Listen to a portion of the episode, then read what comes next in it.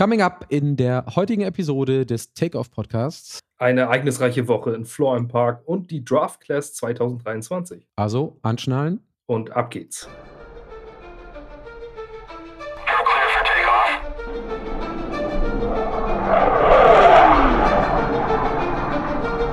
Einen wunderschönen guten Tag, wie immer Basti und Patrick hier. Wir dachten uns auch mit ein paar Tagen Abstand, nee, eigentlich haben wir es nicht vorher geschafft, ähm, dass wir, wahrscheinlich schreibe ich in die Überschrift, Basti, wir haben uns gerade darüber unterhalten, Draft Grades, obwohl wir uns einig waren, dass wir gar nicht so sehr auf Nummern Draft Grades, also B+, A-, C+, stehen.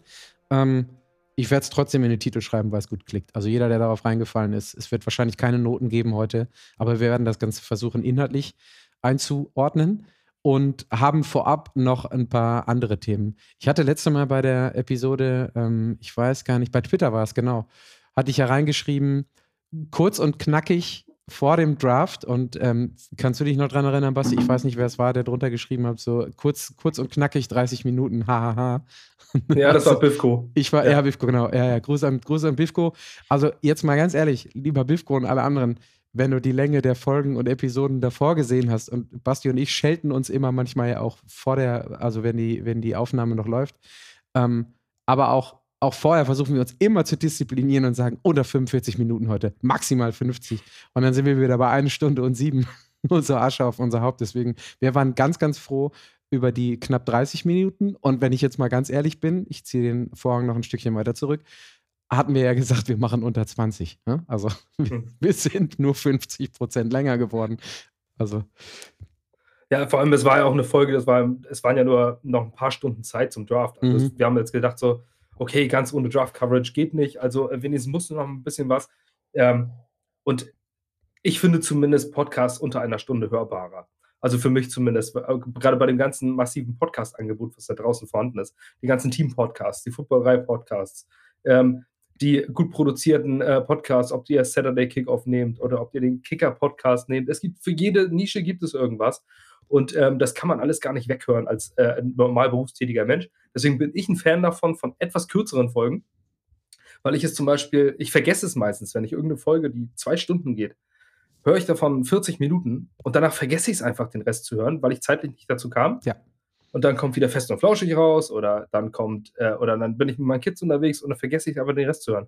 Das finde ich halt immer total schade. Deswegen bin ich auch eher ein Fan von kürzeren äh, Episoden. Klar, bleibt dann natürlich manchmal die tiefe Analyse ein bisschen auf der Strecke, aber wir haben ja noch die Off-Season. Also, und ich denke, ihr hört uns jetzt auch nicht dafür, um äh, wirklich den 25. Äh, Statistik aus der letzten Reihe eines Spielers zu hören, sondern auch ein bisschen zu Entertainment-Zwecken. Können wir, wenn wir das Content-Angebot ähm, ausbauen, habe ich so eine Idee, ich weiß gar nicht, ob ich die schon mal dir gegenüber gesagt hatte, Basti, so einfach eine, eine Episode einmal die Woche, die heißt Zahlengeballer. Dass man einfach 15 oh. bis 20 Minuten nur Stats runterbetet aus PFF, Next Gen, einfach um die ganze Sache nochmal einzuordnen. Das dann aber auch un größtenteils unkommentiert lässt für die paar Freaks da draußen, die so wie wir vielleicht einfach mal das Zahlengeballer haben wollen. Wer weiß. Da bin ich sofort dabei. Das ist, äh, das ist voll mein Ding. Ja, ja gut. Advanced Stats und nicht das halt, was nur Yards und ähm, Yards und sowas, Total Yards sind und sowas, finde ich grausam. Es gibt Leute, die bewerten, sagen immer, die Nummer 1 Offense war letztes Jahr die und die. Und dann frage ich mich immer, ja, wieso denn Nummer 1? Woher kommt denn Nummer 1? Und dann heißt es Total Yards. Ja, Total Yards kannst du vergessen. Genau, ja, ja, das ist genau wie Ballbesitz im Fußball, ist auch geil. Aber die haben doch 60% Ballbesitz gehabt. Ja, tja, 80 Prozent des Spiels beim Fußball macht der äh, Nicht-Ballbesitz aus. Äh, whatever. Der HSV hat auch schon 0 zu 0 gespielt äh, bei 17 zu 3 Eckenverhältnis. Also Auf den Fußball kommen wir am Ende noch, wenn wir noch genügend Zeit haben okay. und nicht den Rahmen okay. wieder gesprengt haben. Vielleicht so. will ich aber auch gar nicht. Ähm, das, das, ist mir dann heute egal. Je, je weiter, okay. je mehr Abstand, je mehr Abstand zum Derby, vielleicht desto weniger Interesse des Bastis, hier äh, nochmal über den, den ähm, HHHSV zu reden. Wir werden mal gucken. So, ich, wollt, ich, hatte aber gerade eigentlich vor drei Minuten ungefähr eine, eine, Transition, weil du sagtest, bei dem Zahlengeballer, ja, es ist genau unser oder dein Ding. Ähm, da sind wir tief drin, machen wir sofort. Kommen wir also zu dem Thema von heute, wo wir eigentlich überhaupt gar nicht so wirklich tief drin sind. Und ein Stück weit natürlich unsere eigene Meinung, aber auch, ähm, das wird das ein oder andere Mal durchkommen, ein bisschen referenzieren. Wir hatten vorher in, ähm, auf WhatsApp zwischen uns beiden geschrieben, so ein bisschen Presseschau vielleicht auch betreiben, was die Leute, die deren Beruf es ist, Draft Grades zu vergeben und über den Draft zu reden, einzuordnen. Das ist dann der zweite Teil, aber ausgehend auch ein Stück weit, so wie ich dich verstanden habe, Basti, gucken wir als allererstes mal auf die News, die dann letzte Woche, nee, ausgehend von dem Newsletter, der gestern rauskam von dir so, gucken wir dann nochmal ein bisschen genauer auf die News der letzten Woche. Ja, das sehr gerne. Also, falls ihr das nochmal äh, lesen wollt, auf takeoffjets.substack.com könnt ihr meinen ähm, Newsletter äh, abonnieren. Ähm, dort findet ihr eigentlich immer äh, alles, zumindest am Ende der Woche, manchmal Sonntagabend, manchmal Montag, äh, findet ihr immer, was in der vergangenen Woche passiert ist. Manche Newsletter findet ihr dann nicht mehr aktuell. Es gibt auch so manche Sachen, die ich im Rahmen der Woche schreibe und dann wieder lösche mal angenommen, ein Spieler ist zum Visit oder sowas und signed einen Tag später, dann brauche ich den Visit im Newsletter nicht mehr erwähnen, weil dann ist er ja schon der Vertrag. Aber das hat sich bisher bewährt, zumindest über die Woche. Ähm, wollen wir zu der ersten Sache gleich kommen. Ähm, das war frühzeitig und ich habe es ähm, im Newsletter genannt mit Mind the Gap, please. Ähm, einfach für die Lücke im Roster. Ähm, die erste Lücke wurde geschlossen, noch vor dem Draft, und da kommen wir nachher noch zu, war Conor McGovern. Ähm, ich bin sehr, sehr froh darüber, dass das passiert ist. Ähm, unser Center, äh, weil vor, wir haben ja vor ein paar Folgen habe ich richtig gemotzt, dann haben wir gesagt, ja, wir haben ja gar keinen Center. Also es ist ja nicht so, dass wir einen Need haben, sondern wir haben überhaupt gar keinen. Ähm, West Schweizer soll das machen oder sonst was. Ähm, und Conor McGovern kam nicht zurück und dann waren die Gerüchte über Ben Jones und äh, weiß der Geil, was passieren soll. Und dann musste man in der zweiten Runde auf den Center schielen, zumindest vor dem Draft noch. Ist das jetzt, vielleicht sind die beiden besten Center dann schon vom Board. Ähm, es kam anders, aber dann hat man auf jeden Fall Conor McGovern ähm, resigned. Das war die erste News des Montags. Äh, danach kommt noch eine größere, aber die haben wir schon ausgiebig besprochen mit unserem Quarterback. Lange Rede, kurzer Sinn. Conor McGovern bekam einen Einjahresvertrag über 1,915 Millionen. Davon 1,25 Millionen garantiert. Um das kurz und knackig zu sagen, das ist Backup Money. Denn den letzten Vertrag unterschrieb er für drei Jahre 27 Millionen, jetzt kriegt er ein Jahr 1,9. Ähm, war sein Markt nicht da, Patrick, oder warum, äh, warum so spät? Also ich glaube, ich glaube A, dass der Markt nicht da war. Wir haben ja beide gesagt, im, also ich unterstreiche was du, das, was du gesagt hast, haben es auch, glaube ich, schon mehrere Male selbst zitiert. Ähm, wir haben beide am Anfang gesagt, das ist ein No-Brainer, den noch zumindest für ein Jahr zu halten und da keine Baustelle aufzumachen. Ich glaube, ähm, wenn ich es jetzt ins Positive drehe, haben die Jets, sprich Joe Douglas, ein ziemlich gutes Gefühl zum Markt von Conor McGovern gehabt, weil der ist ja erst 29, er ist ein mindestens durchschnittlicher Center. Da wäre ich wahrscheinlich in Conor McGoverns Situation auch eher davon ausgegangen, wenn ich schon zumindest eine Indikation eines Angebots von den Jets auf dem Tisch gehabt hätte und wenn das gesagt hätte, ey, mehr als zwei Mio mit einem Einjahresvertrag bekommst du hier nicht. Ähm, kann ja sein, weil wie gesagt, eigentlich ist er ja schon ein verdienter Spieler für die Jets. Ähm, nachdem es die Jahre vorher dann, nachdem die Granden da weg waren, nicht ganz so gut gelaufen ist. Also ich denke schon, dass Joe Douglas und die Jets-Organisation ihm da so einen kleinen Heads abgegeben haben und er dann einfach gesagt hat, ey, fair enough, aber ich würde gerne gucken, ob ich genau den gleichen Deal, den ich damals von euch bekommen habe, jetzt nochmal von jemandem bekomme. Und ich glaube, der Markt war dann einfach nicht da. Und dann muss man fairerweise auch sagen, hat Joe Douglas gut gespielt, weil er niemanden overpaid, in dem Fall Conor McGovern ein Minimum-Deal, gut, vielleicht kann man bei so jemandem, der drei Jahre vernünftig performt hat, also nicht überdurchschnittlich gut, aber vernünftig performt hat für die Jets, sagen, okay, wir geben dir nochmal irgendwie dreieinhalb. Auf der anderen Seite ist es halt einfach auch Smart Business, dass du sagst, und wir kommen ja hinterher bei den Draft-Picks noch da drauf, hey, für ein Jahr definitiv, du hast nichts anderes, auf gut Deutsch gesagt, friss oder stirb ist jetzt vielleicht auch ein bisschen ähm, übertrieben, aber zu sagen, der Deal, den wir dir am Anfang gegeben hätte, der liegt jetzt hier immer noch, kannst du immer noch unterschreiben, bist immer noch mit dabei, welcome back und äh, no questions asked, fertig. Ich glaube, das ist dann so diese typische Professionalität, von der wir auch manchmal nicht ganz so viel halten als Deutsche in unserer Kultur, weil bei den Amis ist das dann strictly Business. Ich glaube nicht, dass da irgendwie personal was hängen geblieben ist oder was auch immer. Da hat jemand seinen Markt ausgetestet, der war nicht da, dann bleibt er halt bei dem Team, bei dem er ist. Das ist auch absehbar. 2 Millionen oder 1,9 Millionen Euro in, im Gesamtpaket sind jetzt am Ende des Tages auch nicht wenig, aber sind wahrscheinlich deutlich weniger, als Conor McGovern dachte, was er bekommt. Ja, allerdings, also ich denke, man muss auch mal äh, gucken, über welche Zahlen man da redet. Also das sind 2 Millionen Dollar für ein Jahr, das ist schon vernünftig. Und ähm, die ganzen Gerüchte über Ben Jones, ich gehe davon aus, äh, das waren wirklich nur mediale Gerüchte. Ähm, ich gehe davon aus, dass die Conor McGovern einfach, dass sie lange gewartet haben, wenn sein Markt sich nicht auszahlt und ansonsten über den Draft gehen auf der Position, aber darüber schnacken wir nachher nochmal drüber. Sieht es jetzt ziemlich gut aus. Sah es vor sieben, acht Tagen noch total scheiße aus und jetzt sieht es wirklich gut aus. Also Conor McGovern ist wieder da.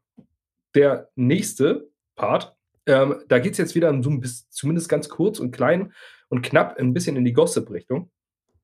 Ähm, Aaron Rodgers ist ja äh, Jets Quarterback. Ich weiß ja nicht, ob ihr das schon mitbekommen habt. Falls nicht, ähm, Aaron Rodgers, vierfacher MVP, ist Jets Quarterback. Ich gehe davon aus, dass ihr das nicht mitbekommen habt. Deswegen sagen wir es euch jetzt hier nochmal. Ähm, und er muss ja irgendwo wohnen. Also er war gleich vom ersten Tag an da. Er hat auch den es gab schon so ein, zwei kurze Slow-Motion-Videos, wie er zu Alan Lazard oder zu Garrett Wilson wirft. Und äh, ja, gut, ich bin jetzt nicht so jemand, der äh, sofort auf den Hype-Train aufspringt. Ähm, ich freue mich natürlich auch darauf, aber so ein Video macht mich jetzt nicht total, ähm, total scharf. Ähm, es ist ein Quarterback, der bald zum Receiver wirft. Das wirkt, so ein bisschen, das wirkt so ein bisschen irgendwie bei einer, bei einer Bundesliga-Neuverpflichtung kommt ein Journalist zum Parkplatz und hat einen Plastikball dabei und sagt, schieß den mal bitte einmal beim Parkplatz, dann habe ich ein cooles Bild, was ich veröffentlichen kann. Und dann sagt der Fußballspieler, ja, mache ich. Also da war jetzt nichts, was auch, auch nur im Entferntes mit dem Sport zu tun hatte. Ich gehe auch stark davon aus, das war so ein Pressetermin, yep. da nochmal so einen Ball zu werfen. Also, äh, ne? Okay, aber um das nochmal, ähm, um ja, wieder den richtigen Abbieger zu nehmen. Aaron Rodgers hat sich gleich ein Apartment gekauft ähm, was ja auch sinnvoll ist. Ich glaube, der Mann müsste schon halb oder halber Milliardär sein in seiner Karriere und der hat sich ein Apartment gekauft in Manhattan direkt für 4 Millionen Dollar.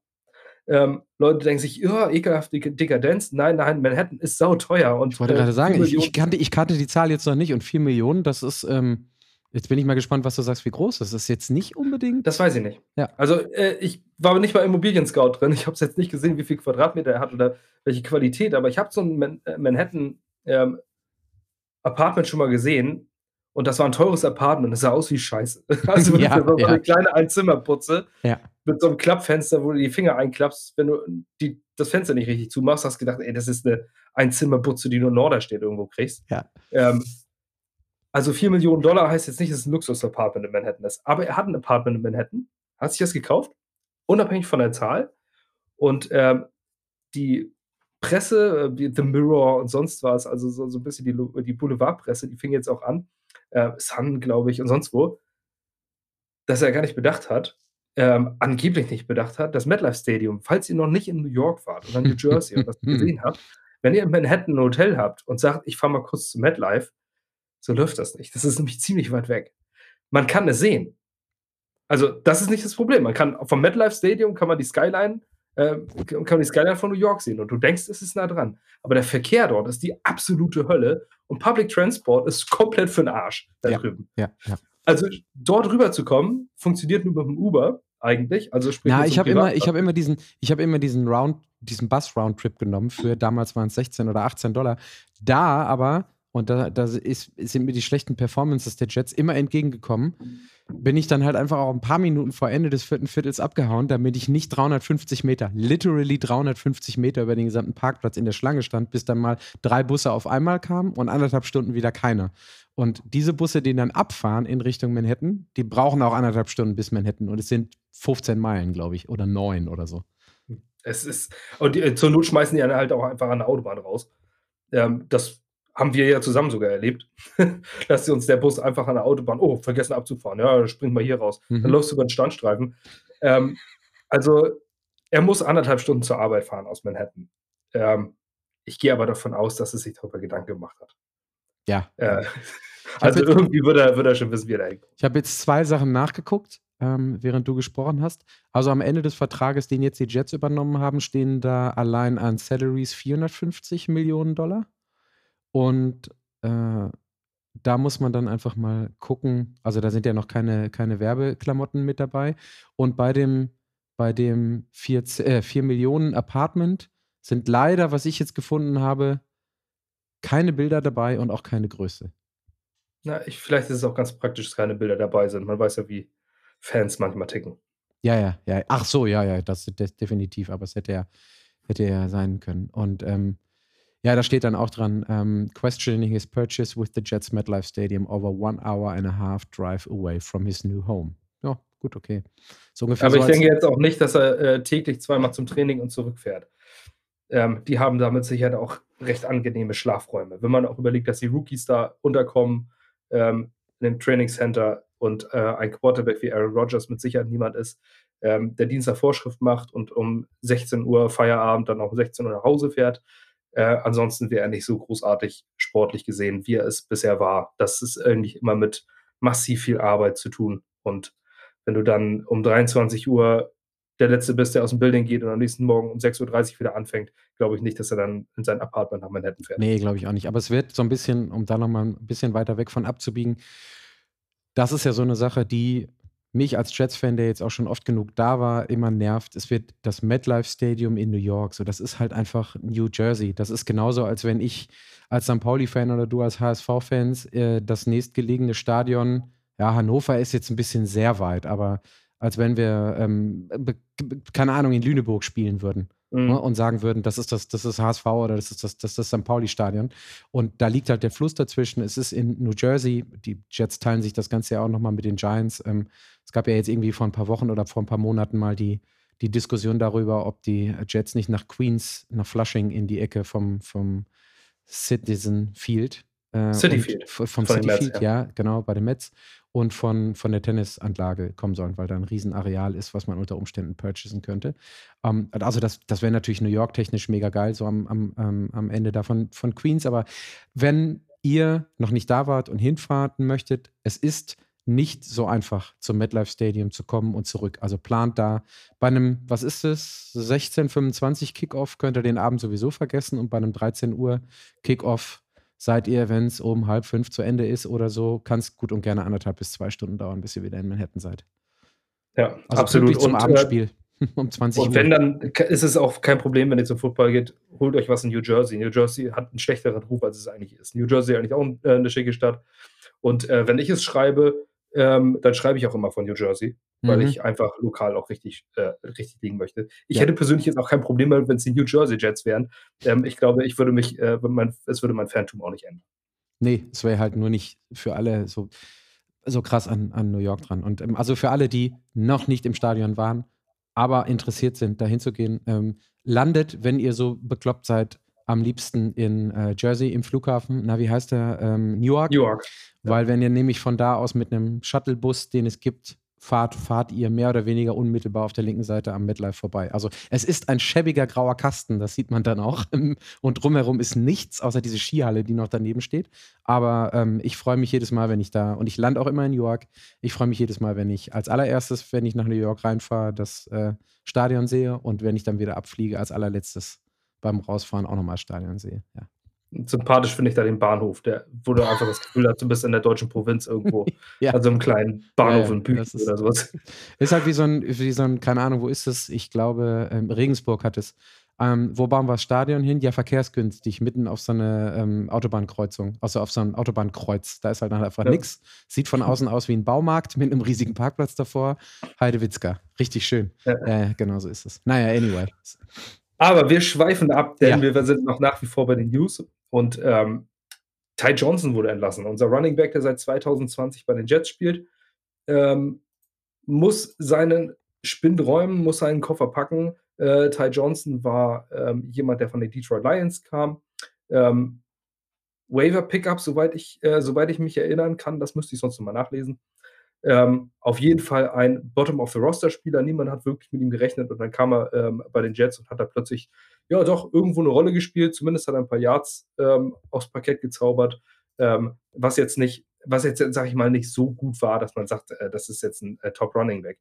Er hat in 44 Spielen für die Jets 652 Yards gut gemacht. Er waren immer so 200 bis 300 ähm, pro Saison. Letztes Jahr waren es vier Touchdowns.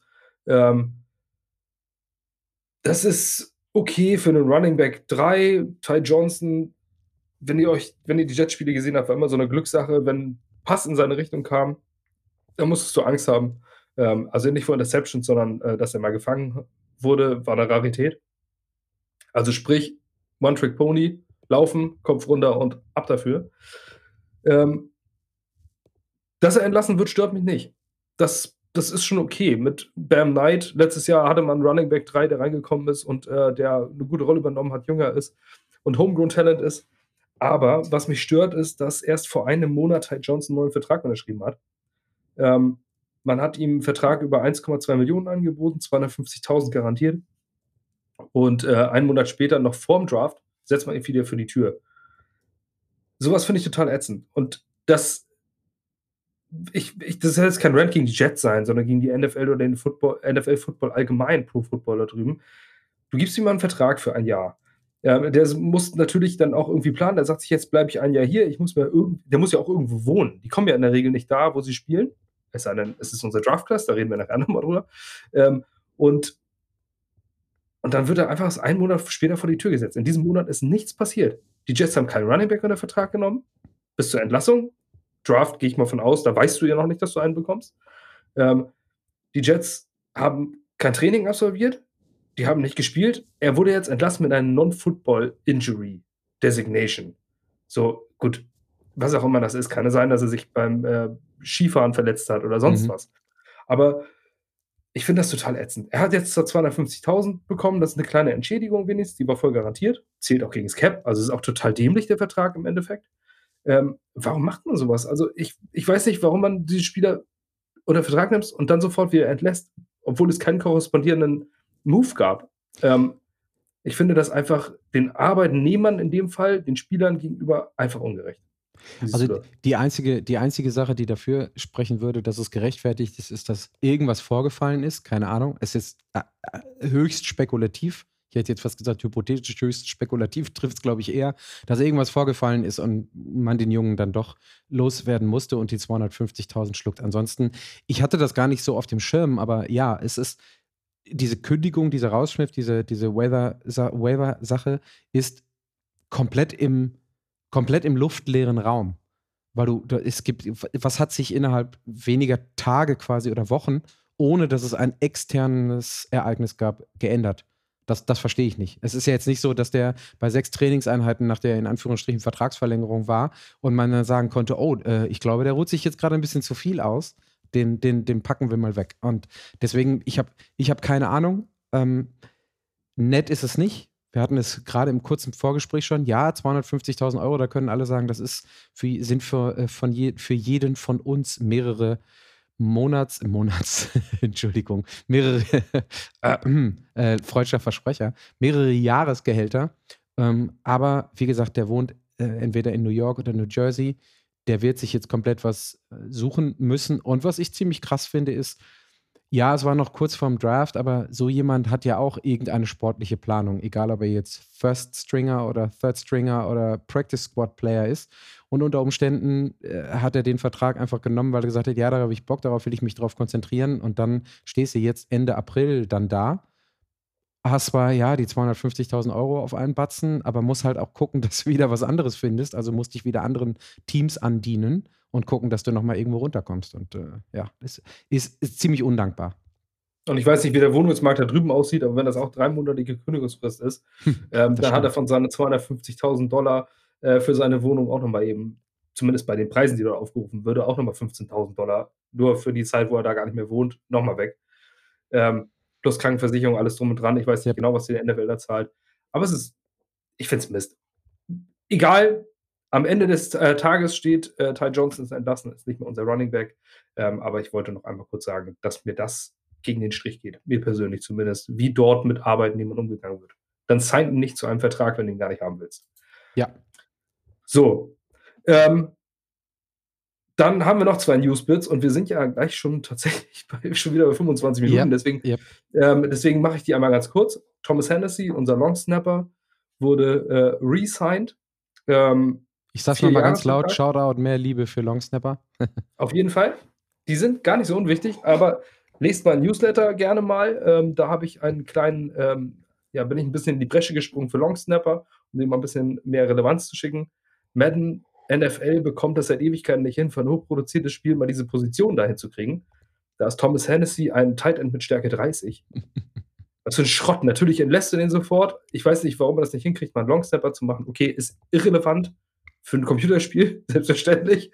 Ähm, ich habe, glaube ich, hab, ehrlich gesagt, habe ich aber auch noch nie beim Madden einen falschen Snap gehabt, erlebt. Dass es sowas mal gab. Ich glaube, das ist, ich glaube, das ist dann eine Spieltiefe, die komplett ferner liefen liegt. Oder Spencer sein. Long war noch nie, äh, war noch nie beim Madden NFL. Ja. Wenn ihr euch an den Jets Center Spencer Long erinnern der den Ball immer daneben gesnappt hat. Naja, auf jeden Fall ist Thomas Hennessy weiterhin äh, Jet. Er ist der longest tenured Jets, also er ist am längsten bei den Jets. 2017 kam er äh, zu den New York Jets. Ähm, schon irre lange Zeit. Äh, wurde getradet. Ähm, ein Trade für einen Longsnapper. Ich habe es dort geschrieben. Erstmal hört sich das total komisch an, aber man hat einen ähm, Safety, Ronald Martin, äh, nach zu den Colts geschickt und hat dafür Thomas Hennessy bekommen. Ronald Martin hat seit diesem Trade 18 Snaps in der NFL gespielt. In Special Teams, danach war es das. Und Thomas Hennessy 660 für die Jets. Ähm, also hat sich dieser Trade von Mike McHacken in seiner Zeit vollkommen gelohnt. Thomas Hennessy ist weiter unser Longstepper. Wir haben vier Jahre Ruhe und Sicherheit auf dieser Position. Und das wird wahrscheinlich das letzte Mal gewesen sein, dass ihr diesen Namen gehört habt. Trotzdem sollt ihr ihn lieben, wie die Roadies einer Rockband. Die funktionieren nämlich, äh, dann funktioniert die Band nämlich auch nicht, wenn die Roadies nicht gut sind. So, und als letztes kam ein neuer Spieler zu den Jets und zwar Offensive Tackle Billy Turner. 3,15 Millionen. Den haben wir, den, der wann war der gestern oder heute? Gestern, ne? oder? Ich meine auch gestern muss in der Nacht gewesen sein. Ja, da gab es da gab's ja verschiedene, da gab's verschiedene Reaktionen drauf. Ähm, von ähm, vielleicht ist Aaron Rodgers jetzt einfach der GM und die Jets machen jetzt nur noch, was Rogers sagt, so diese typische, diese typische Nummer, dass der die mit bei Joe Douglas, ja genau, dass der bei Joe Douglas mit auf dem Schoß sitzt. Auf der anderen Seite, da werden wir dann gleich nochmal drauf kommen, ist ja vielleicht ein guter Segway in das Draft Grade ähm, Segment.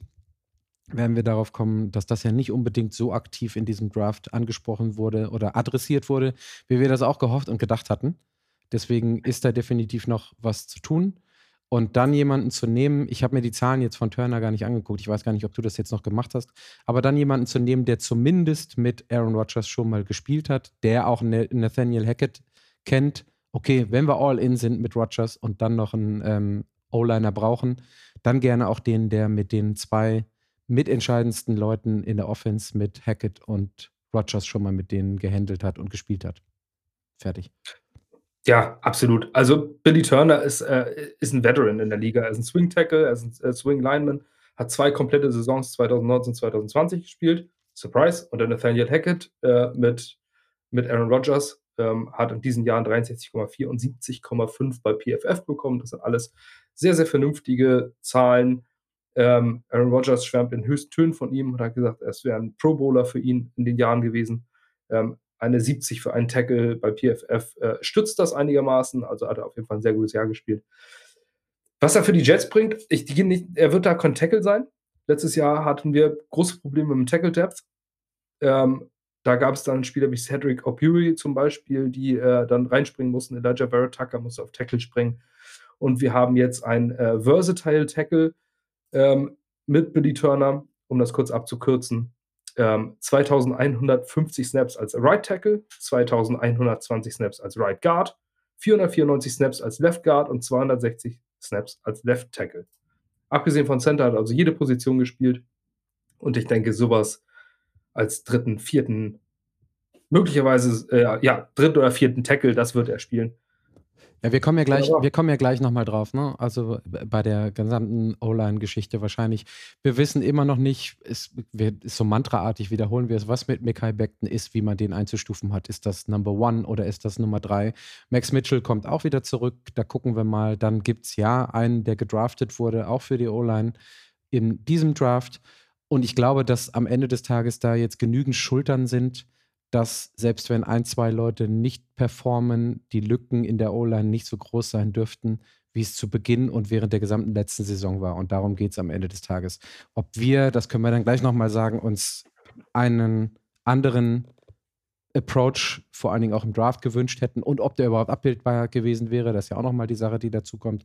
Das muss man dann einfach mal schauen. Aber es ist auf jeden Fall immer noch eine Position von Need gewesen und der wurde jetzt eben entsprechend adressiert. Fertig.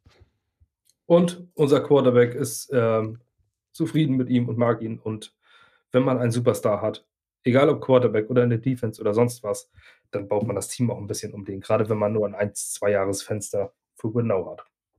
Ich bin cool damit.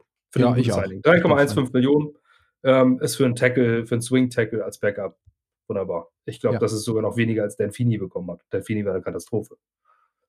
Das weiß ich gar nicht. Ja. Das war's an News. Gut. Dann würde ich jetzt sagen, uh, without further ado, wir laufen jetzt auf die 30. Minute. Also sind wir wieder ganz, ganz gut durchgekommen. Fangen wir mit dem, gucken wir auf den, gucken wir auf den Draft. Ich möchte einleiten, ähm, einmal mit dem First Overall Pick, der, ich habe sie auch nicht live gesehen, mir komplett Goosebumps gegeben hat, auch mit der. First Round, nicht First Overall, den hatten wir nicht. Oh nein, entschuldige bitte. Wieder freudscher Versprecher, der zweite heute. Mein Gott. Das passiert, wenn wir 30 Minuten lang News machen und ich mich dann noch konzentrieren muss. Das ist nämlich auch so eine Sache. Patricks Aufmerksamkeitsspanne endet ab, 8, ab Minute 28. Dann geht die Qualität noch deutlicher nach unten als ohnehin schon. Naja, anyway. Also, der Jets First Round Pick, danke für die, für die Korrektur, an Platz 15 wurde bekannt gegeben in der Tat von ähm, Make-A-Wish-Recipient. Also Make-A-Wish ist eine Foundation, die Kindern, die, ich weiß, ob sind es nur in Anführungsstrichen krebserkrankte Kinder oder tödlich, fast tödlich erkrankte Kinder? Das weiß ich jetzt nicht genau, habe ich nicht nachgeguckt.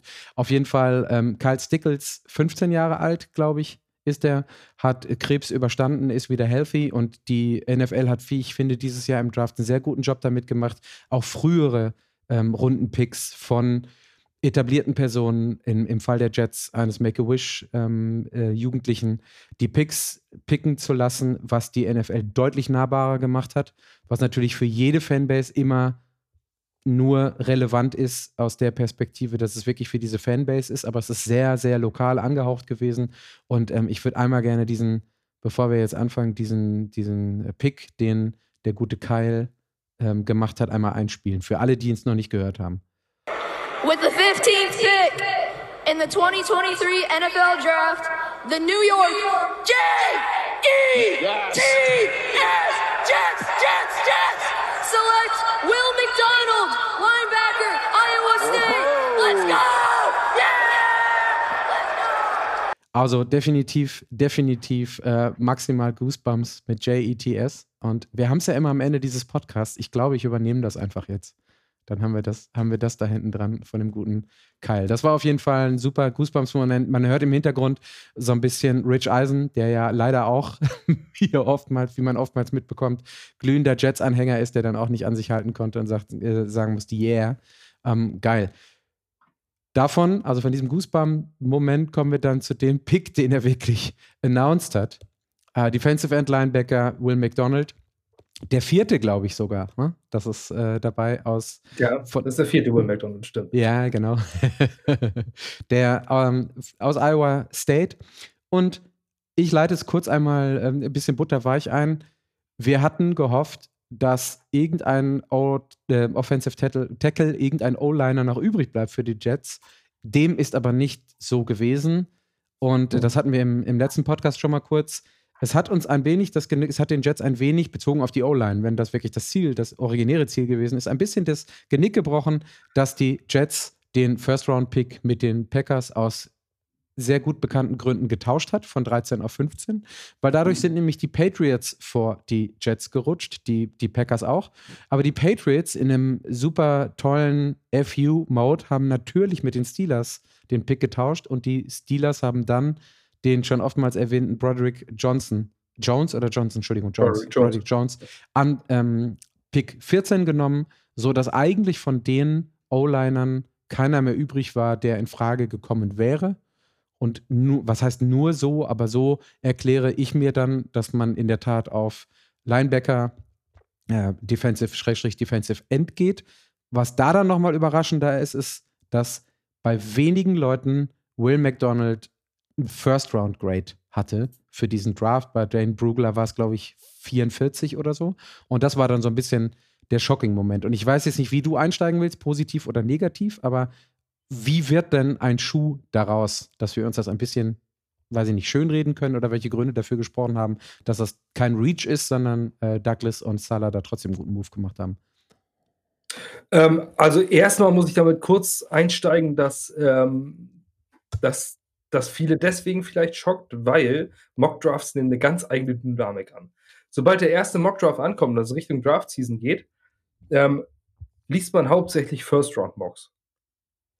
Die wenigsten lesen 3, 4, Five-Round-Mocks. Das ist was für Nerds, also Nerds im Positiven, ähm, die sich damit wirklich auseinandersetzen und äh, viel damit beschäftigen. Wer könnte in der dritten Runde noch was gebrauchen?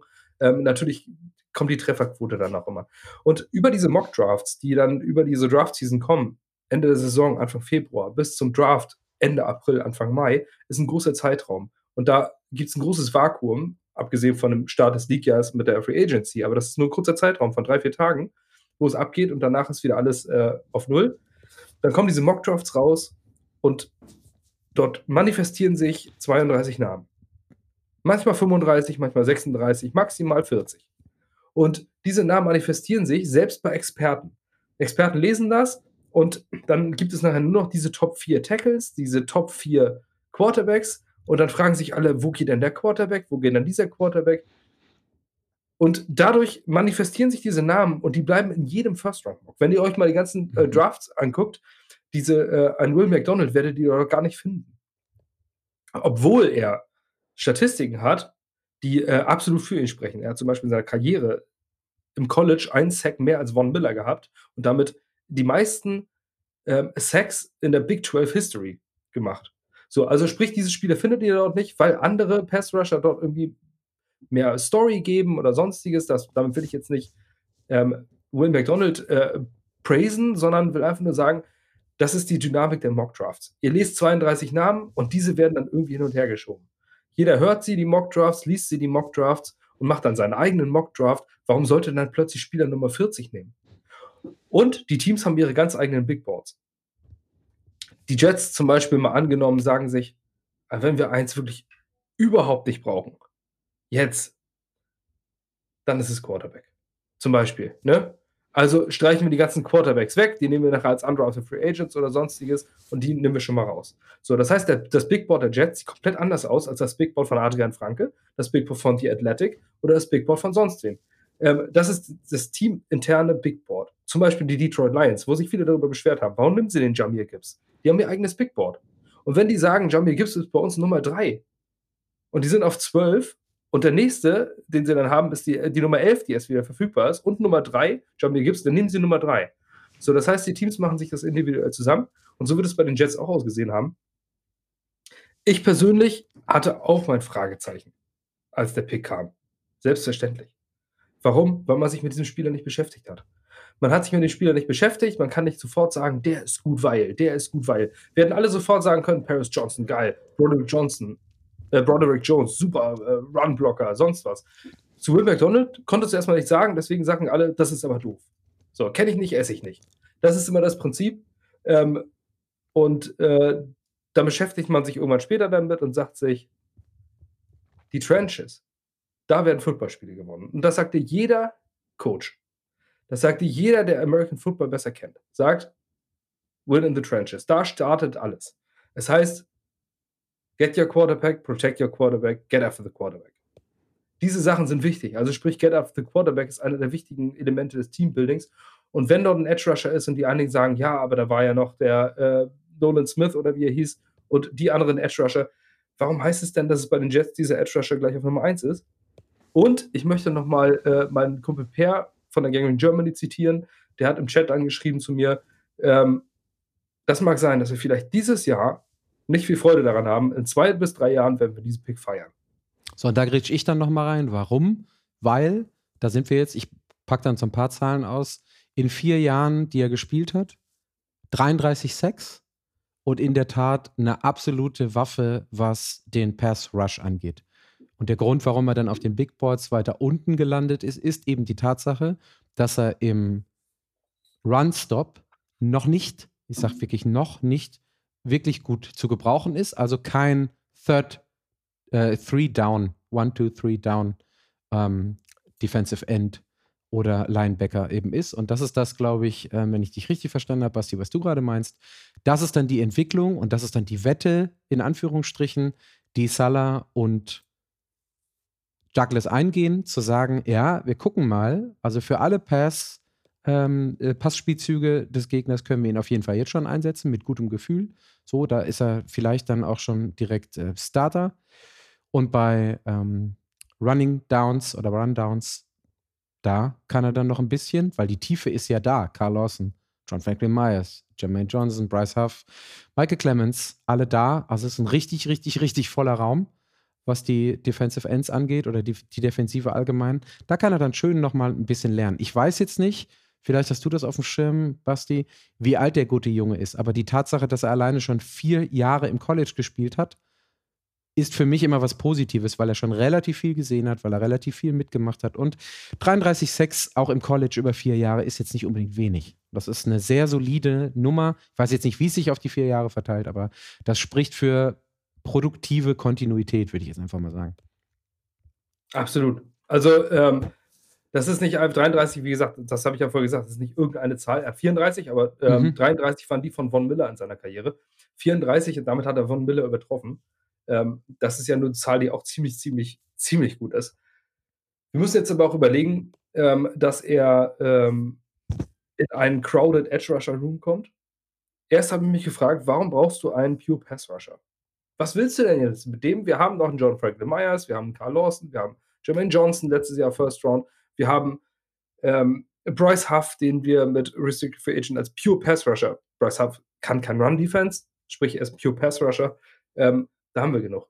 Aber ähm, im nächsten Moment habe ich mir vorgestellt, dass wir Ende des Jahres, Ende der Saison, Anfang nächsten Jahres, die nächsten Jahre, weil eine Extension von Quinn Williams wird kommen, haben wir eine Defensive Line, die über die Edges mit zwei Top 20 Draft Talents kommt, Jermaine Johnson und Will McDonald, und Interior mit Quinn Williams ein First Team All-Pro. Das ist super scary. Und das ist das, was, womit die 49ers immer so weit kommen. Was Robert Sala hat dort seine Handschrift gehabt.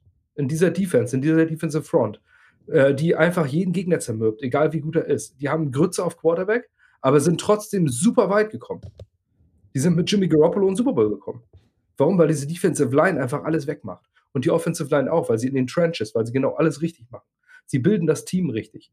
Sie müssen sich nicht unbedingt den Superstar Receiver holen. Sonstiges, den haben sie mit Debo Samuel selbst aufgebaut. Aber in den Trenches haben sie einfach super High-End Talent.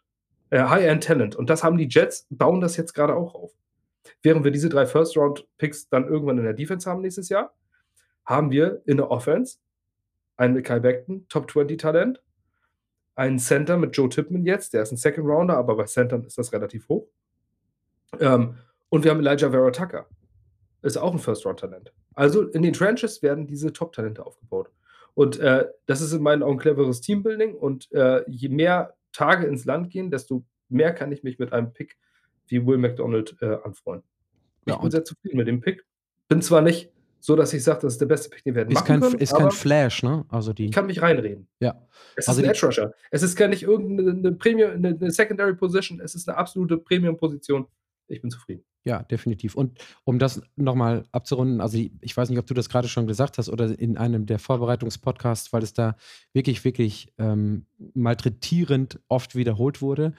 Allgemein, quer durch die Bank, wurde diese gesamte Draft Class 2023 nicht als eine der Top Draft Classes ever gesehen. Ne? Also es wurde oft davon gesprochen, dass es überhaupt nur, egal wo, vergleichbar mit anderen Jahren, 12 bis 15, 13 bis 17 First-Round-worthy Talents gibt, die wirklich ein, unter normalen vergleichbaren Jahren ein First-Round-Grade äh, verdient gehabt hätten oder eins bekommen hätten. So. Und die Runde besteht, die erste Runde besteht trotzdem aus 31. Und da zitiere ich jetzt nochmal so ein Stück weit Kutsche. Wir hatten es gestern Abend in der, in der Footballerei-Sendung. Der hat gesagt, naja, im Zweifel immer fürs Team, weil irgendeinen Plan werden die schon gehabt haben. Und am Ende ist der Draft eine Lottery. Dann möchte ich doch bitte die Lose ziehen, die ich mir aus der Trommel selber aussuchen kann.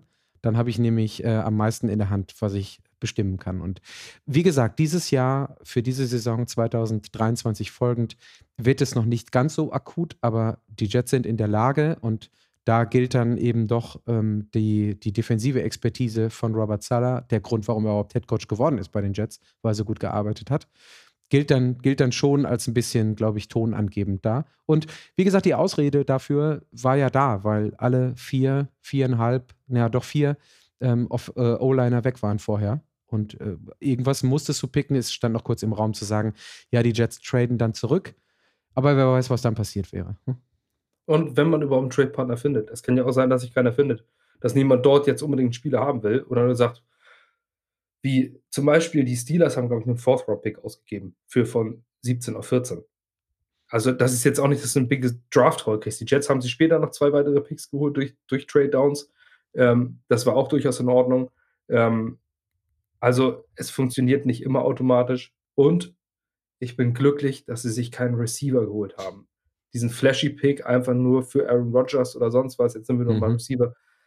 Da wir, ich glaube, damit wäre ich wirklich sehr unglücklich gewesen. Auch wenn du dort einen guten Spieler hättest picken können, aber hätte ich gesagt, Receiver, wenn du deins jetzt nicht brauchst, dann Receiver. Ähm, es ergeben sich immer Situationen, wo durch einen Trade oder sonst was, die, die Bills mit Stefan Dix oder sowas, durch eine glückliche Situation in einer Offseason kannst du dir einen Topspieler da holen. Und auch, aber. Edge Rusher, O-Liner musst du dir draften. Genau, und auch, und auch da wieder bei Receiver hatten wir jetzt auch schon öfter mal in den Sendungen. Es ist ja nicht so, dass die Jets komplett desperate sind. Ne? Da läuft der Offensive Rookie of the Year rum, da läuft ein Davis rum, der Corey Davis, der jetzt auch nicht unterste Kategorie, was Wide Receiver angeht, ist. Ähm, ich möchte eine kurze Sache, bevor wir weitermachen, einschieben. Rich Simini postet gerade, as expected, the Jets declined Mackay Becton's 5-year option. Ähm, das heißt, er wird nach 2024 Free Agent. Und äh, das schreibt er dann auch noch äh, dabei. Meanwhile, Becton continues to transform his body. He's down to 342, also 342 Pounds. Down 50 Pounds, 50 plus Pounds. Also unter Umständen will der Junge es dann doch nochmal wissen. Immerhin kriegen wir äh, dort zuverlässig Baderaum-Selfies. Das ist das Beste, was Mecca Beckham bisher für die Jets gemacht hat. Amen. So, jetzt haben wir 45, 45 Minuten rum. Den Rest peitschen wir jetzt schnell äh, so durch, dass wir zumindest unter einer Stunde bleiben. So, das erlege ich uns jetzt auf. Zweite Runde. Pick Nummer 43, Center Joe Tipman. Wer diesen Jungen noch nicht gegoogelt hat und auf die Bildersuche gegangen ist, absolute Empfehlung. Geiler Dude. Ähm, ich weiß nicht, ich habe es jetzt wieder vergessen, ich habe es mir irgendwo notiert. Joe Douglas sagte, äh, Waterfall hier, äh, Fukuhila-Frisur, Klamotte, irgendwie sowas. Also der sieht aus wie ein Center, der verhält sich wie ein Center, der ist so outspoken wie ein Center, ist, glaube ich, am Ende des Tages absoluter Locker-Room-Guy schon from the start. Also googelt bitte den guten Joe Tipman der dann, und wir waren vorhin, deswegen glaube ich, brauchen wir gar nicht so sehr darauf eingehen, warum, wieso, weshalb in der zweiten Runde Joe Tipman gedraftet wurde. Conor McGovern ist da, aber ich glaube, das wurde dann auch wirklich von Douglas so gesagt: It's an open competition, wer in Woche 1 startet. Also an, ähm, du sagtest es gerade, Basti, in der zweiten Runde ein Center zu draften, gab zwei dieses Jahr, die dafür in Frage kamen. Aber ein Center in der zweiten Runde zu draften ist schon relativ hoch. Das heißt, der hat definitiv und muss definitiv Starter-Potenzial haben und das hat Joe Tippmann.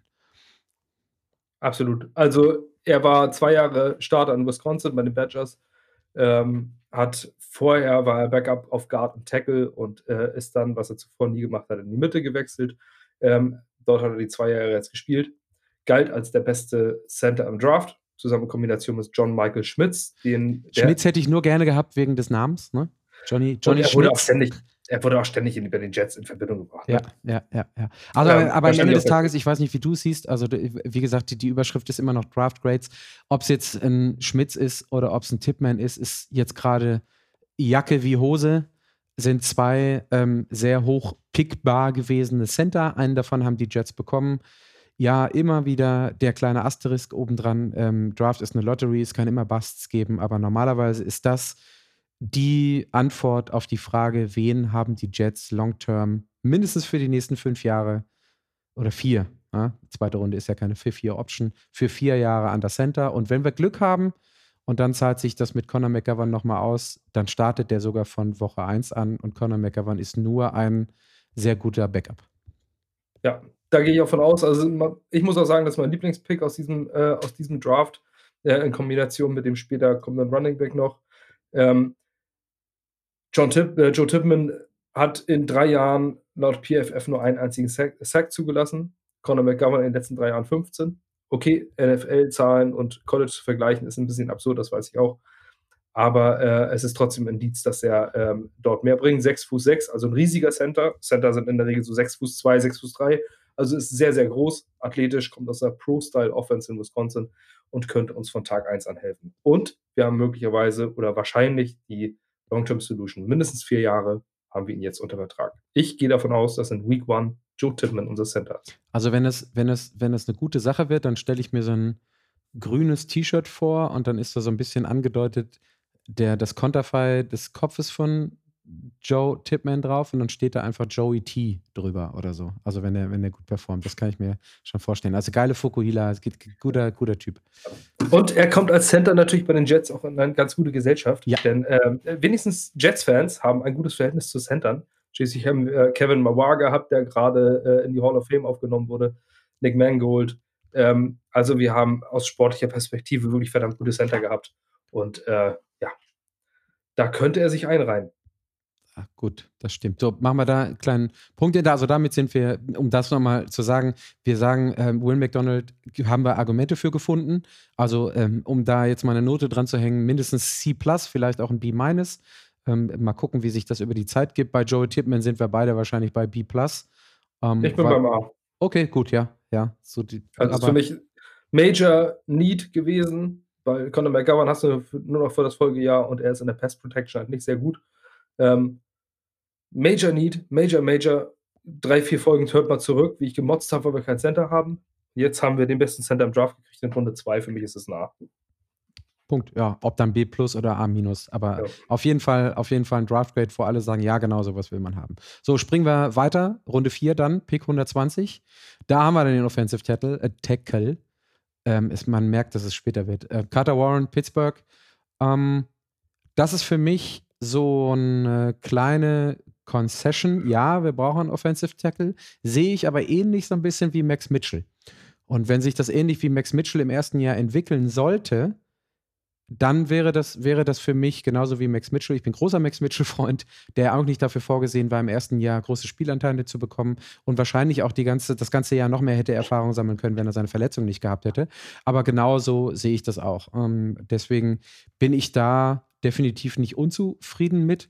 Eine Sache ähm, oder zwei Sachen kommen eigentlich noch hinzu. Du deutetest es gerade schon an. Einmal was Negatives, der hat eine Knee-Injury gehabt oder kuriert die gerade noch aus.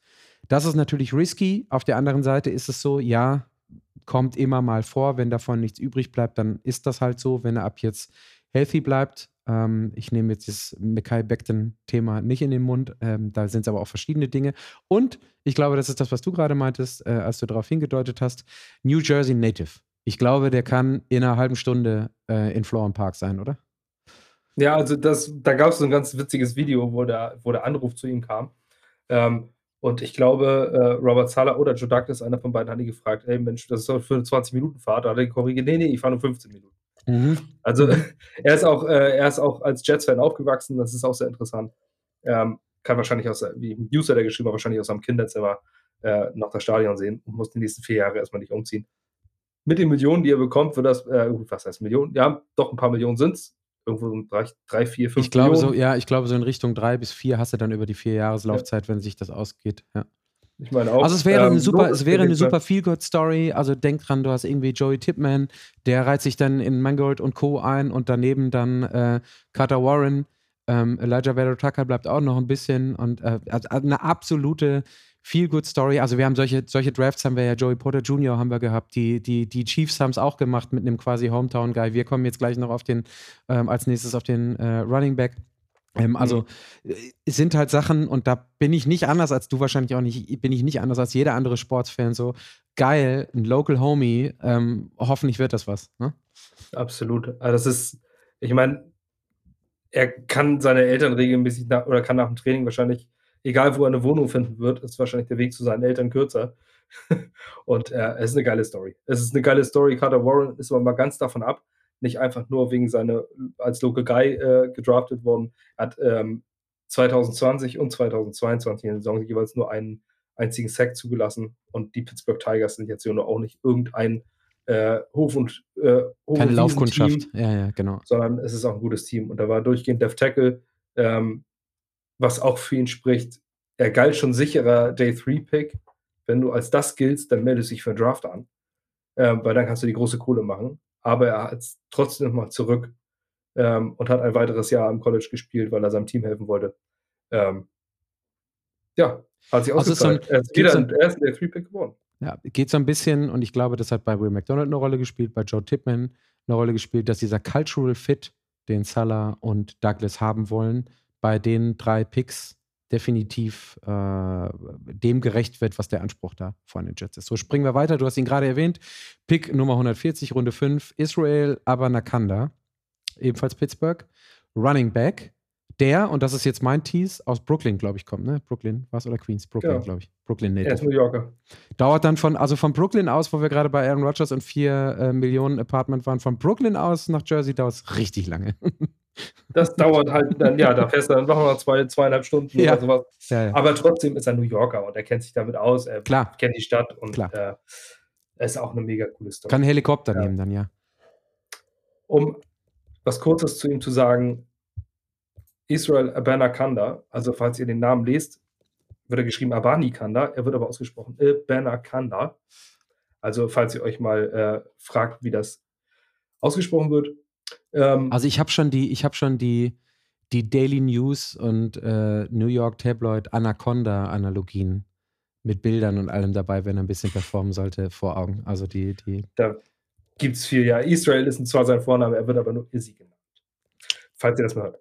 Ähm, 4,44 Sekunden vor die Yard Dash. Äh, das ist sehr, sehr schnell für einen Running Back. Letztes Jahr 20 Rushing Touchdowns, 164 Yards per Game. Ist ein Home Run Hitter. Ähm, also falls äh, er hat nur 0,91 Yards per Route Run, also im Passspiel ist er noch nicht wirklich oder ist er nicht, ist er keine Waffe, Punkt. Und äh, was auch auffällt, dass er nicht die größten Zahlen bei Yards auf der Contact hat. Aber diesen Contact gibt es nicht so oft. Also, wenn er ist ein One-Cut-Back, dann gibst du den Ball in die Hand und dann geht das ab, die Linie runter. Ähm, sprich von diesen ganzen leicht negativen Dingen, aber er ist auch nur ein Runde 5, Runde 5 Pick ist er ein deutlich besserer Ty Johnson. Würde ich jetzt zumindest von den Zahlen so sehen. Ähm, er könnte jemand sein, der äh, im Third Down reinkommt und plötzlich das Ding 70, 80 Yards das Feld runter, runterläuft. Wir werden mit Sicherheit coole, flashy Sachen von Bernard Kanda sehen. Ich glaube, dass er äh, in dieser Saison bereits Impact haben wird. Ähm, als dritter Running Back. Mich wundert ein bisschen, dass Michael Carter immer mehr begraben wird im Depth Chart. Ähm, Wundert dich das nach der Saison? Nein, Nein, Michael Carter ist zwar ein unheimlich guter Cultural Fit, ist ein guter mhm. Typ, mhm. Ähm, aber ich glaube, sportlich bringt er uns nicht besonders weiter. Yep. Ähm, aber wir haben dann jetzt vier Running Backs und ich gehe auch davon aus, dass mit diesen vier Running Backs äh, in die Saison gehen wird. Abana Kanda wird ein paar sexy Plays machen. Ich glaube, der wird auf dem einen oder anderen Highlight Reel zu sehen sein, auch wenn er kein Featured NFL-Back, also kein Nummer 1 Running Back sein wird. Ja, aber dafür Guter dann Pick eben halt auch, ist halt eben 143. Pick, fünfte Runde ähm, da sind wir gerade so ein bisschen auf der, auf der Grenze dahin, ob man nochmal einen Flyer oder einen Swing, wie die Amis immer so gerne sagen, nehmen und guckt, was man da hat. Ich würde jetzt, wenn du nichts dagegen hast, über die beiden Sechs-Round, Sechs-Round, Six-Round-Picks, ähm, Linebacker Zaire Barnes und Cornerback Jarek Bernard Converse den ich aufgrund des zweiten Nachnamens ganz cool finde, würde ich einfach drüber weggehen, weil zu denen habe ich jetzt auch nicht viel, die würde ich so zur Kenntnis nehmen und würde direkt springen zu Tight End Zach Kunz oder Kanz, wie auch immer, Old Dominion, den ich als sympathischen Pick schon allein aufgrund seines Namens ähm, ähm, erachte. Und da fange ich direkt an mit einem kleinen Zitat von Zach Rosenblatt, der Beat Reporter von The Athletic. He, also Zach Kunz, ranked second among tight ends at the combine in the 40 yard dash, first in vertical jump, first in broad jump, first in three cone und second in äh, Shuttle und second in Bench Press. Also der Junge hat, das hat Mel Kuiper auch geschrieben, hat den Combine aus Tight End Sicht ordentlich äh, on fire gesetzt. Deswegen ist das, glaube ich, ein sehr guter Swing, der da getätigt wurde. Ist eher so ein bisschen, geht so ein bisschen, ich glaube, äh, Joe Douglas sagte das, ist so ein bisschen die, die Freak-Athlete-Option, die da gewählt wurde. Und äh, darauf kann man sich, glaube ich, auch freuen. Absolut. Also es ist ein Seventh-Round-Pick, der allerdings äh, Third- und Fourth-Round-Grades bekommen hat. Ähm, siebte Runde. Es ist ein Dartpfeil. Ähm, mit jeder späteren Runde werden die Luftballons kleiner, die man treffen kann. Ähm, und er war, er ist so jemand, Relative Athletic Score, ich weiß nicht, das habt ihr mit sich in der letzten Zeit gerade beim Jets Draft schon oft gehört.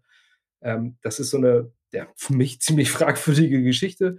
Ähm, also da werden dann irgendwelche, die, die Armlänge und der Hochsprung und weiß der Geil was, alles zusammengerechnet und daraus wird ein Mittelwert geschaffen. Ähm, 10,00 ist das allerhöchste, was überhaupt noch erreichbar ist. Zach Koons, ich hoffe mal ganz davon ab, nicht, dass er Kanz genannt wird. Ich, ich komme nicht, ich komme leider nicht, ich komme leider nicht drum. ansonsten sorry. müsste er Yang Ho heiraten, dann wäre der. Ja. Ah, egal, ja. ich schweife ich schweif ab. Ja, ja. Ähm, Super. Er müsste, äh, er müsste, er hatte 10,0. Also sprich, wäre er athletischer ist absolut nicht möglich. Das heißt, er ist athletischer als jeder Mensch der Welt. Athletischer als Außer vielleicht Janis Antetokounmpo oder so, keine Ahnung. Ja, ja, ja. Äh, Michael Phelps ist dann vielleicht genauso athletisch wie er und sowas ist einfach Schwachsinn. Und äh, ich glaube, diese, diese RAS-Geschichte ist auch wie, wie Analytics-Sache, äh, an die man äh, selber einschätzen muss. Ähm, da eine Zahl zu nennen, wie athletisch jemand ist, auf einer Skala von 0 bis 10, finde ich ein bisschen komisch. Es wird seine Daseinsberechtigung haben. Die Jets Draftpicks haben alle 9, noch was, also da wird scheinbar Wert drauf gelegt. Aber wenn die Elfe kommt, sehr athletisch. Zach Kuhns ähm, kommt in den Titan-Raum mit Kenny Yeboah, wo wir auch gedacht haben als anderer Free Agent, der geht durch die Decke. Ähm, mit Jeremy Ruckert, mit Tyler Conklin, mit CJ Usama. Also es ist ein ziemlich crowded Tight End Room. Ähm, ich gehe aber davon aus, Zach Coons war bei Ultimate, war in der College jetzt auch nicht sehr dominant. Von seiner Leistung her. Äh, blocken kann er nämlich nicht. Ich habe nämlich mal äh, in seine Blockzahlen geguckt und da hat er äh, über die letzten Jahre von 700 Snaps nur 11 Mal Passblock gemacht. Also das ist nicht seine Aufgabe. Der Typ ist ein Receiver. So, also äh, den kann man vielleicht mal sehen, wenn er es dann in den Roster schafft. Als Rundenpick kann es natürlich auch sein, dass er da rausfliegt oder ins Practice Squad gerät. Aber athletisch ohne Ende, äh, super schnell, Broad Jump, also ein Hochsprung, der, der Vertical Jump, der ist Wahnsinn. 6 Fuß 7 groß, also das ist eine Maschine. Aber ob der das umsetzen kann, ist die nächste Frage. Wenn ihr euch daran erinnert, wenn ihr euch daran erinnert, Stephen Hill seinerzeit Second Round Pick der Jets, Wide Receiver, galt auch als die absolut physische Waffe und wurde nie was. Außer also, einem sehr, sehr gut. Ich fand das Bild gerade ganz gut. Die Dartpfeile werden weniger und die Luftballons werden kleiner. Am Ende des Tages hoffentlich mit dem Namen, mit diesem Freak Athlete Potential eine Feel-Good-Story für die Jets, aber ein Sieben-Runden-Pick. Enough said. Ne? Fertig. So. Also, wenn er irgendwo mal einen Pass in der Regular Season fängt, es wird auf jeden Fall sehr spannend in der, in der Preseason. Da kann man auf jeden Fall mal drauf gucken. Aber bitte erwartet nicht so viel wie seiner Zeit beim Undrafted Kenny Yebua, wo er glaubt, dass ihr da einen äh, Superstar-Titan habt. Man sollte nicht zu viel erwarten. Auf jeden Fall extrem athletisch. Witziger, interessanter Pick in der siebten Runde. Mal schauen, was draus wird. Ja, wo wir definitiv von ausgehen können, ist, ihr und wir werden ihn erkennen, wenn er das erste Mal auf dem Feld ist, weil er mit 6, 7 und diese Freak-Athlete-Komponente, glaube ich, fällt er dann doch noch mal ein bisschen auf. Vor allen Dingen, wenn er dann die, die Massen in Bewegung setzt und versucht, vielleicht einen Ball zu fangen, wenn er eben nicht blockt und stehen bleiben muss auf der Line of Scrimmage. Aber trotzdem, aber trotzdem nicht überbewerten, denn wer war der letzte absolute Freak-Athlete, die die Jets geholt haben? Third-Round-Pick Ashton Davis. Und der wird wahrscheinlich demnächst entlassen. Das war ein absoluter Freak-Athlete. Ja, stimmt. Erwartet nicht zu viel. So. Es ist trotzdem cool, eine coole Story. Stunde drei, jetzt darf jeder noch zwei Sätze dazu sagen. Ähm, die, die Überschrift habe ich aus einem Artikel übernommen: Post-Draft Outlook. Ich würde ganz gerne, glaube ich, nächste Woche darüber sprechen, welche Löcher noch da sind und was wir sehen, wenn wir auch nochmal irgendwie verfügbare Free Agents uns angucken und dann so ein na, way too early Power Ranking fürs Jets Roster ist vielleicht auch ein bisschen zu viel gemacht, aber zumindest nochmal drauf gucken, wie wir so das, was jetzt an Draft Puzzle dazugekommen sind, mit den Free Agents und den Signings, Turner und Co. und natürlich auch mit, äh, mit Rogers dann so einordnen und wo wir dann so Stärken und Schwächen vielleicht sehen. Ich glaube, das wäre, wäre so eine Sache. Aber wenn ich und da muss ich jetzt gestehen, greife ich auf das wirklich zurück, weil das für mich Sinn gemacht hat. Ähm, gucke, was so die letzten anderthalb, zwei Wochen oder auch bezogen auf den Draft das Relevante war, ist. Und ich glaube, das ist jetzt, ich habe das Zitat, ähm, ist jetzt kein Zitat, aber ich, ich glaube, das ist von, von Zach Rosenblatt, wieder von The Athletic. Ich, ähm, ansonsten, wenn ich mich irre, sorry dafür, aber der signifikanteste Move, das ist so ein bisschen das, was er so als Konklusion hatte, der signifikanteste Move der Jets hat in dieser Woche nicht im Draft stattgefunden, sondern vorher mit Aaron Rodgers. Und ich finde das eine gute Zusammenfassung des Drafts, weil, so wie wir jetzt gerade darüber gesprochen haben, da sind sinnvolle Pieces und Stücke dabei. Es wurden auch Sachen neat hin und her angesprochen, die sinnvoll erscheinen und sinnvoll sein können. Aber ohne Aaron Rodgers wäre das alles nichts gewesen. Deswegen ist die signifikanteste, äh, der signifikanteste Neuzugang nicht über den Draft gekommen, sondern für mich mit Aaron Rodgers. Daran anbinden dann auch jemanden wie Turner für die O-Line. Und das ist so ein bisschen die Story, die ich mit rausnehme. Das, das fühlt sich, als ich das gelesen habe, fühlte sich das ganz sinnig und ganz stimmig an, weil es war definitiv kein Feuerwerk-Draft, so wie die Jets oder Joe Douglas das letztes Jahr hinbekommen haben. Wie gesagt, die Draft Class 2023 wurde auch nicht so hoch qualitativ eingestuft, was die ein oder andere Sache vielleicht besser ins Licht rücken lässt oder sich ins Licht rücken lässt. Aber am Ende des Tages bin ich mit dem, was die Jets da gemacht haben, recht zufrieden, auch wenn am Anfang da das ein oder andere Fragezeichen stand. Ja, ähm, ich bin auch zufrieden. Ähm, ich halte nichts von Draft Grades. Wie gesagt, wenn nicht ein Snap gespielt wurde, wenn nicht ein äh, wenn nicht gesehen wird, wie die Spieler sind oder wie das da alles passt, ist das äh, in meinen Augen immer nur Kaffeesatzleserei oder halt einfach nur ein bisschen Entertainment, weil die Leute das gerne lesen. Ich halte es für komplett sinnbefreit. Draft Grades. Ähm, wir müssen schauen, wie das ist. Die einzige Sache, die mir richtig, richtig gut gefällt, ist Build through the Trenches. So bildet man ein Footballteam. Das machen die Jets. Die ersten drei Picks waren äh, Tackle, Center, Edge Rusher und das sind Premium-Positionen. Abgesehen von Uko Center ist vielleicht keine Premium-Position, aber Build through the Trenches, das machen die Jets. Es ist eine Identität erkennbar. Es ist eine Richtung erkennbar, die die Jets äh, machen. Ähm, wir haben noch zwei Picks zusätzlich geholt. Für mich war der Draft retrospektiv betrachtet gut. Sehr gut. Soweit würde ich mich nicht aus dem Fenster lehnen. Das werden wir sehen in der Saison bin sehr zufrieden. Also wenn man sich die, ähm, unabhängig von Draft Grades, die Gewinner- und Verliererartikel für den Draft anguckt, dann sind die Jets weder bei den totalen Gewinnern noch bei irgendwelchen Verlierern dabei, sondern äh, Middle of the Pack. Und was ich jetzt, um das nochmal zu ergänzen, fällt mir jetzt gerade spontan ein, was ich hoffe ist, dass diese Aaron Rodgers Nummer mindestens im ersten Jahr dazu führt, dass ein mittelguter Playoff-Run dabei rauskommt. Denn am Ende des Tages vom Grundgefühl möchte ich Robert Sala und Joe Douglas gerne noch ein bisschen behalten, weil die Intention hinter den Picks, auch dieses Jahr, das, was du jetzt sagtest, Build Through the Trenches, dann mit dem Track Record des letztes Jahres, letzten Jahres davor, das lasse ich jetzt mal raus und auch den Quarterback-Pick lasse ich mal raus. Aber da scheinen zwei gute Typen am Werk zu sein, wenn ich jetzt nur Salah und Douglas nehme, die zumindest eine Strategie erkennen lassen die zumindest ein Gefühl dafür haben, Cultural Fit, inhaltlicher Fit, also, also äh, qualitativer Athletenfit und Spielfit. Und das würde ich eigentlich ganz gerne, wenn ich so auf die letzten 10, 12, 15 Jahre der Jets gucke, das würde ich eigentlich ganz gerne noch ein bisschen bewahren und ein bisschen behalten. Auf jeden Fall ist man Edge Rusher und die legen nicht mehr zu viel Wert auf Defensive Tackle oder sonstiges. Defense, klar, Conor Williams war gut, aber trotzdem war, waren zu viele Fehler in letzter Zeit dabei. Und jetzt geht es wenigstens mal an die richtigen Stellschrauben. So, dann haben wir jetzt noch, ähm, will ich jetzt noch, das leite ich jetzt auch ein, von Draft Grades gehen wir jetzt noch mal kurz zu Team Grades. Angesprochener FC St. Pauli und angesprochener HSV. Ähm, gibt ja dann doch sowas wie dieses Derby-Fluch-Narrativ. Denkst du, das war jetzt nur ein Ausrutscher, Basti, bei euch nach dem Derby oder äh, All Goes South? Na, das war kein Ausrutscher, das war HSV, wie er leibt und lebt. Ähm, das hat mir den Derby, die Derby-Niederlage also noch schmerzhafter gemacht. Weil das Spiel ist genauso gelaufen, wie St. Pauli es hätte auch machen können gegen den HSV. Fertig. Punkt. Und der HSV wird immer auf dieselbe Form besiegt. Und ich bin niemand, der so gerne Köpfe von Trainern fordert, aber ich halte die, äh, die Extension von Tim Walter für falsch, weil ähm, Tim Walter Fußball ist sowas von durchschaubar. Ähm, der HSV hat einfach nur qualitativ sehr, sehr gute Spieler und deswegen äh, sind sie nicht Elfter in der Liga. Ähm, son sonst wären sie Elfter, Zwölfter, Dreizehnter mit diesem Fußball. Ähm, immer offensiv, immer weit vorne.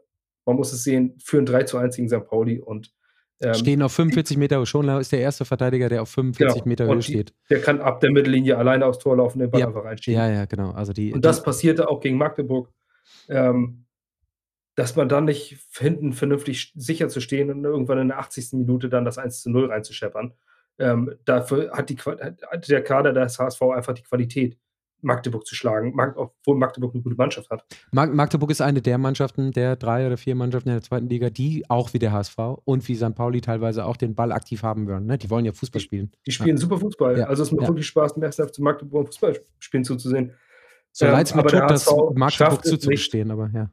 Und der HSV schafft es nicht und wird so auf gar keinen Fall mehr auf Platz 2 kommen, weil Heidenheimer für die bessere, äh, die taktisch besseren Fußball spielt. Ähm, der HSV kann Tore schießen, aber der HSV kann auch super Gegentore kassieren. Ähm, und wenn du nach dem Sieg gegen St. Pauli und dann den vierten abhängst, dann es danach nicht hinkriegst, ein Spiel zu gewinnen, sondern in Magdeburg wirklich sang- und klanglos verlierst, dann hast du Platz 2 auch einfach nicht verdient. Und in meinen Augen hat der HSV Platz 2 nicht verdient, äh, sondern die Relegation verdient. Wie es dann aussieht, werden wir sehen. Ich habe ja die große Befürchtung, dass der VfL Bochum gegen den HSV Das glaube ich auch. Und dann geht der HSV dann doch, doch hoch. Weil ich glaube, dass Bochum nicht genügend Tore schießt. Fuck.